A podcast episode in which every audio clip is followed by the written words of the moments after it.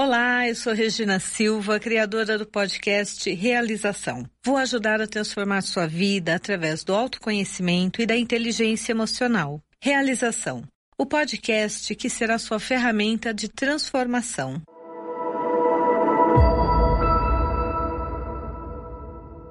Dando continuidade ao episódio anterior, Primeiro ponto é: se eu sou uma pessoa que eu não consigo lidar com a minha raiva, nós já estamos aí com dois passos no descontrole emocional. Se eu tenho medo da minha raiva, a probabilidade de eu ter um descontrole emocional pela raiva é maior ainda. Qual é o primeiro passo para eu poder lidar com o descontrole? É reconhecer o descontrole.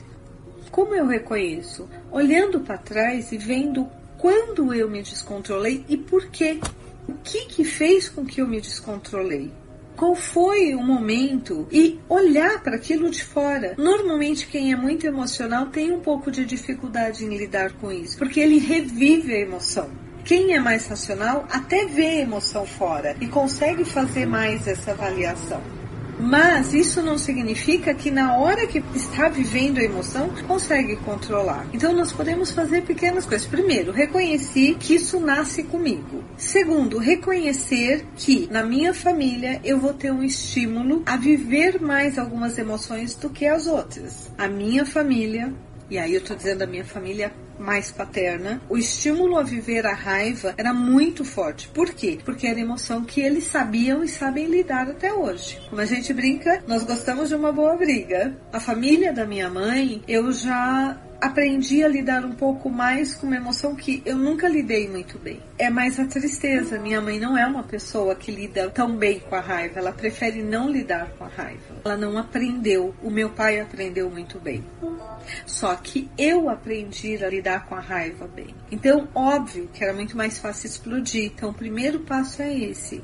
Eu sou uma pessoa que como é que eu funciono no meu dia a dia? Agora, o que, que eu vou fazer? Eu vou começar com esse conhecimento de que eu acumulo memórias, essas memórias me fazem ter ou não ter pavio, é que eu vou começar a criar esse pavio para não estourar de bate-pronto. Como é que eu faço isso? Primeiro, eu preciso entender quais são as situações que me fazem entrar nesse ciclo e que eu não consigo sair mais. É como se fosse uma montanha russa. Depois que você começou a descer, para subir não é tão simples. Como escorregar numa casca de banana. Você pisou na casca de banana, esquece, você vai bater com o bumbum no chão. Ou seja, você pisou na casca de banana, você vai ter um descontrole. Como como é que eu resolvo isso? Já entendi, já tenho consciência, entendi que eu acumulo essas emoções minha vida inteira. Como eu resolvo isso? Primeiro, identificando quem são as pessoas que têm a capacidade de realmente me levar ao descontrole mais rápido. Ah, Regina, é minha mãe. Ah, é meu pai. Ah, é minha esposa. Então eu tenho que separar. Não, você não tem que separar. Você primeiro precisa saber quem são as pessoas que são os seus pontos de sensibilidade. Não dá para negar isso em nós.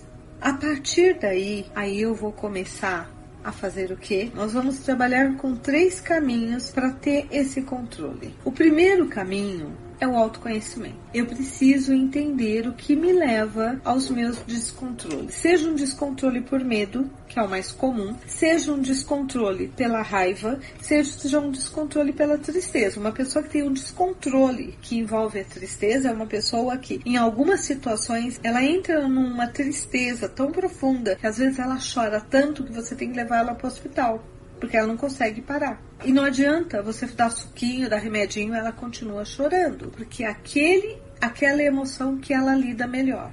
Se a pessoa tem do medo, mesma coisa. Você já pegou uma pessoa com crise de pânico, ou você já teve uma crise de pânico, você paralisa. Você, é como se você estivesse ali, você não consegue sair de você. Você já pegou uma pessoa numa crise, num descontrole de raiva, ela dá medo, porque você não sabe o que ela vai fazer. É como se ela fosse explodir. Quando nós pensamos naquele tem um desenho que é ele fala sobre emoções, me fugiu o nome dele. Daqui a pouquinho eu lembro. E nós temos a emoção da raiva, ele pega fogo. A pessoa pega fogo, você fala, gente, vai destruir tudo aqui. O primeiro passo é esse autoconhecimento, eu saber quem gera essas emoções em mim. Quem consegue me levar para aquele estado onde eu, eu não me dou conta do quão eu estou no ponto de explodir. O segundo ponto é eu começar a identificar. E aqui, essa identificação ocorre de um jeito que a maioria das pessoas não gosta. Você vai se ver fazendo aquilo de novo, você vai se ver explodindo, de repente você se vê lá brigando, gritando com a sua mulher, com o seu filho, com o seu esposo, com o seu chefe, e você não sabe nem por que você fez isso.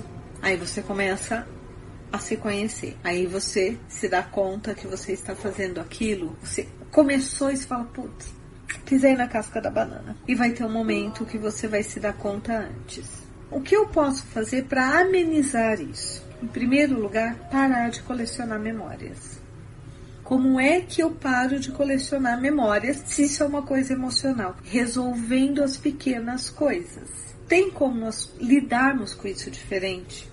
Às vezes é uma palavra, às vezes é uma insinuação, às vezes é um jeito de olhar. Uhum, sei. É, como sempre, né? Tá, né? Tá bom, né? Ah, eu sei que você não ia conseguir mesmo. Tá, já vai estourar? Cada um de nós temos uma palavra-chave.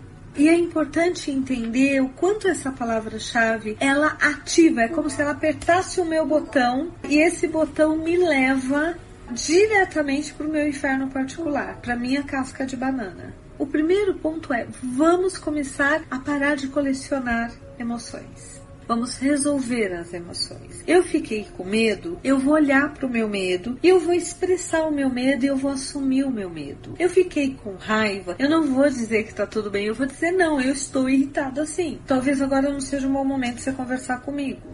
Outro ponto que eu posso usar, e vocês têm me ouvido falar muito aqui sobre isso, é o Ho'oponopono. Eu posso usar o Ho'oponopono. Raiva abençoada, sinto muito, me perdoe. Eu peço, sinto muito, peço que você me perdoe, te agradeço e te amo. E existe também a possibilidade de um trabalho terapêutico. E dentro do trabalho terapêutico, aí eu vou buscar uma linha que me ajude a olhar para essa raiva e limpar essas emoções. Existem N técnicas que eu posso usar para isso. Eu posso usar hipnose, eu posso usar a TLT, eu posso usar uma técnica mais comportamental cognitiva.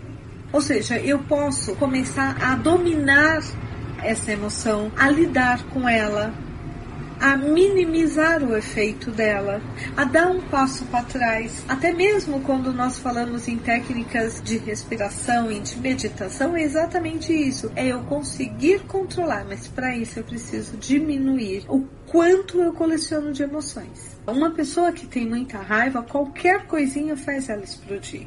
A minha pergunta é: agora que você sabe que as emoções são algo que nós colecionamos, que nós já nascemos com elas, que nós precisamos, nós temos pessoas na nossa vida que conhecem os nossos mecanismos e aí entra os jogos psicológicos e me fazem efetivamente entrar naquela emoção, mesmo quando eu estou mais relaxado que você sabe que existem técnicas que podem te auxiliar nesse caminho. Qual é o teu primeiro passo? O que você vai fazer para você ter mais controle sobre o seu emocional, para ser você a controlar o seu emocional e não o seu emocional te controlar. E por favor, não me venha com essa história. Eu sou emocional, todos nós somos emocionais e racionais. A questão é o quanto nós usamos de cada lado eu gostaria de ser mais racional, mas eu tenho que assumir para vocês. Toda vez que eu faço um teste para avaliar isso, sempre dá 51, 49. Eu ainda não consegui chegar a 50, 50. E adivinha quem é o 51? emocional. Eu sou uma pessoa muito mais emocional do que racional. Embora eu me expresse muitas vezes de uma forma mais racional. Todos temos o emocional. A questão é que para nós termos esse poder sobre o nosso emocional, é como nós fazermos ginástica, é como nós fazermos um exercício, é como nós dominarmos qualquer matéria ou qualquer área na nossa vida. Exige de nós, primeiro, nós estarmos conscientes de que aquilo é uma questão.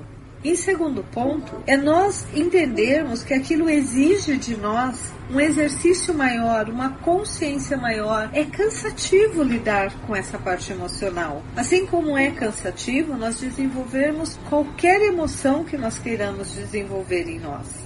Se eu quero desenvolver um, uma barriga tanquinho, isso vai exigir de mim um exercício, uma disciplina, uma organização. A parte emocional é a mesma coisa. Ah, Regina, mas não é só isso. Não, não é só isso. Se nós formos nos aprofundar, nós precisaríamos, para nós resolvermos efetivamente a nossa parte emocional, nós precisaríamos fazer uma constelação para devolver tudo que é dos nossos antepassados e ficar só com o que é nosso. Fazer uma apometria para nós liberarmos as nossas memórias de vidas passadas ou fractais de vidas passadas. Nós precisaríamos do trabalho de TLT para limpar as nossas memórias dessa vida, das nossas crenças, aquilo que nós herdamos da nossa família. E nós precisaríamos ter uma consciência, assim, quando nós começamos uma reeducação alimentar, fazer uma reeducação emocional não excluindo as emoções, mas acolhendo e aprendendo a lidar com elas no dia a dia. Só que isso exige atenção, isso exige consciência, isso exige eu estar presente. E a minha pergunta é: o quanto dentro do seu planejamento desse ano você colocou isso como prioridade? Onde a sua inteligência emocional, o seu controle emocional está na sua lista de prioridades? Está em primeiro, segundo, décimo, nem apareceu na sua lista, você nem sabia que tinha que colocar isso.